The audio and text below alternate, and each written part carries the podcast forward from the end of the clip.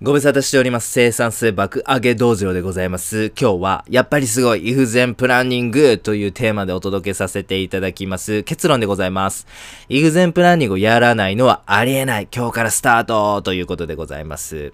イフゼンプランニングなんですけど、皆様ご存知でしょうか？もう最強習慣でございます。はい、サイエンスライターの鈴木優さんでございますね。えー皆様、あの、生産性をですね、カリカリに、えー極め上げたいと、あそのご意思があってですね、こんなしょうもない、えー YouTube チャンネルもご覧になっていただいているというふうに思うんですけども、そんなあなたにプレゼントでございます。ぜひ、サイエンスライター鈴木優さんをフォローしてください。鈴木優さんの言動、行動を追っかけてください。えーそれだけでですね、あなたの生産性、そして人生は好転すること間違いなしでございます。それほどまでに、鈴木優さんという方は素晴らしい情報を僕たちに提供してくれる方でございます。そんな鈴木さんがですね、このイフゼンプランニングを説明するときに、なんともう、悪い習慣が確実に治るっていう風にね、あの、そのブログで書かれてたんですよね。これすごくないですか？もう、確実に治る。確実ですからね。確実でも言うてもうてますやん、鈴木さん。みたいなね。僕は思わず突っ込んでしまったんですけれども、だってこのサイエンスライターという肩書きですよ。サイエンスですよ。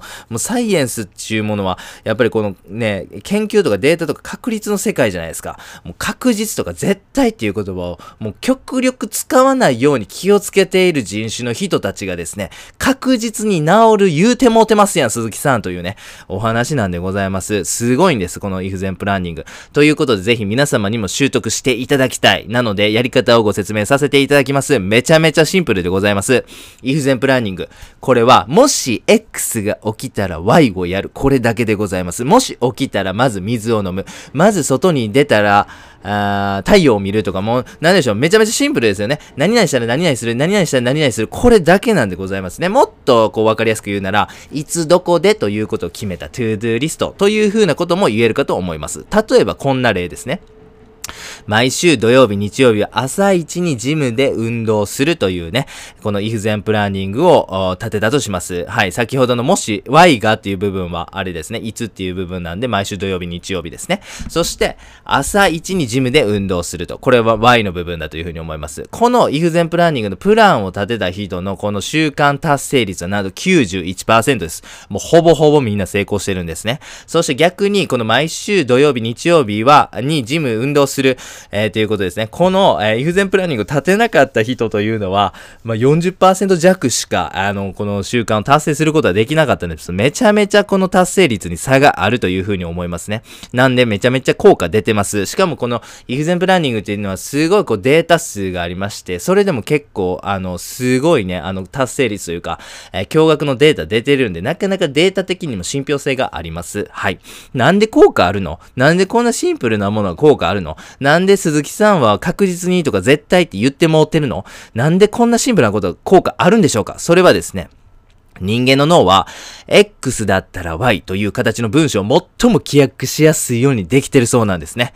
はい。もうこういう脳の仕組みなんだそうなんです。このイフゼンプランニングっていうのは一番記憶に残る。記憶に残るから実行しやすいということなんでございますね。ということで、えっ、と、まあ、イフゼンプランニングね、例をちょっと考えてみました。例えば一つ目。もしイラッときたら、6秒間意識を宇宙に飛ばすとかですね。はい。えもし YouTube を見始めたら、Apple Watch で5分タイマーをかけると。5分ブあブルブルってなったら見るのをやめるとかね。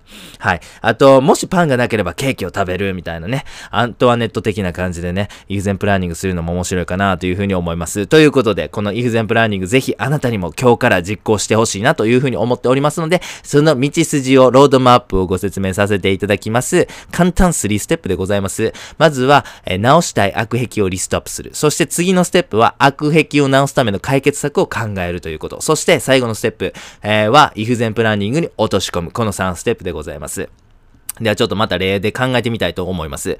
えーまずこの直したい悪癖をリストアップするという一つ目の工程。これをですね、まあ例として、早起きできない人。これを例に取りましょう。直したい悪癖。これは、えーこの人の場合は早起きできないということですね。これをまずリストアップしましたと。はい。次のステップですね。悪癖を直すための解決策を考える。この早起きできない人の場合であれば、朝起きたら、えー二度寝してしまう前に、あ、シャワーを浴びようと。これをね、解決策だというふうに考えたわけでございます。そしてして最後のステップ、if 前プランニングに落とし込むということでございます。この早起きできない人の、えー、が、えっ、ー、と、まあ、この if 前プランニングを落とし込むのであればですね、朝目覚まし時計を浴室に置いておくと。そして、まあ、リリリリリとなったら、まあ、浴室に行きますよね。止めに行くために。そして、アラームを止めたら、その手で蛇口をひねると。これによってですね、シャワーがすんなり浴びれられますよね。シャワー浴びたら、まあ、二度寝しないでしょ。頭もね、あの、髪の毛濡れてますから、マフクラ濡れてますし、気持ち悪いですからね。ということで、この人はきっと、イフゼンプランニングに落とし込むことによってですね、この早起きということを達成できるようになるということでございます。はい。えー、ぜ、ぜひぜ、ぜひぜひ皆様実行してみてください。本当にですね、シンプルなメソッド、そしてシンプルな方法ですよね。きっとあなたが今お持ちの悪癖、直したい習慣みたいなものに対してですね、イフゼンプランニングに落とし込んで考えるってそんな難しいことじゃないんです。多分2分ぐらい考えたらできるんじゃないんでしょうか。はい。ということでですね、ぜひぜひやってみてください。あの、これちょっと個人的な僕のね、あの、こ体験談的になるんですけど、ちょっとこのイフゼンプランニングの効果というものがすごすぎてですね、ちょっととイフゼンプランニングランニングのない人生を送らないといけないという風なね、制限がつけられたら、ちょっとね、やっぱこれはしんどいぞと、本当に堕落した人生になってたんじゃないかなという風に思います。それくらいイフゼンプランニングめちゃめちゃ効果あります。そして今はもうあなたはイフゼンプランニング知らないとは言わせない。もう知ってますからね。ということで、これだけ効果があるイフゼンプランニングもやらないという選択肢はございません。だってあの鈴木優さんがですよ、もう確実にって言うてもうてますからね。ぜひ確実にあなたも始めてください。そして、ぜひ習慣にしていただければ素晴らしい人生になるというふうに思います。最後にやってみようのコーナーでございます。